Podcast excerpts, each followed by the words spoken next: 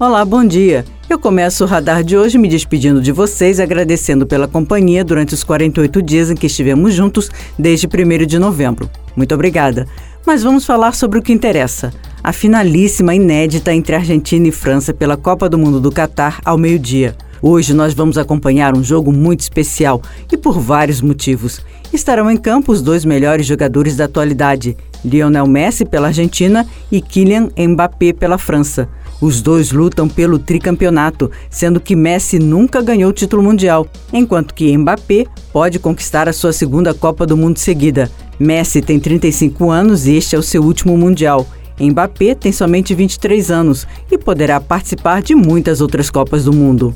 Os dois são artilheiros do Mundial no Catar com cinco gols cada, e tanto um quanto o outro pode ser escolhido o melhor jogador, o craque da Copa. Outra coincidência que os une é que Messi e Mbappé são companheiros no Paris Saint-Germain.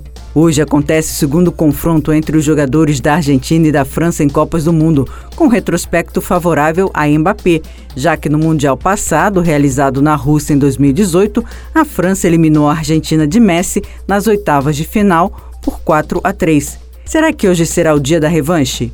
E aí, para você, qual será a camisa 10 que vai ganhar a terceira estrela? A de Messi ou a de Mbappé? A gente só vai saber logo mais, porém já dá para imaginar que este será um jogo para ficar na história e para ser lembrado por muitos e muitos anos. Um excelente jogo a todos. É o Radar Antena 1 Rio, na Copa.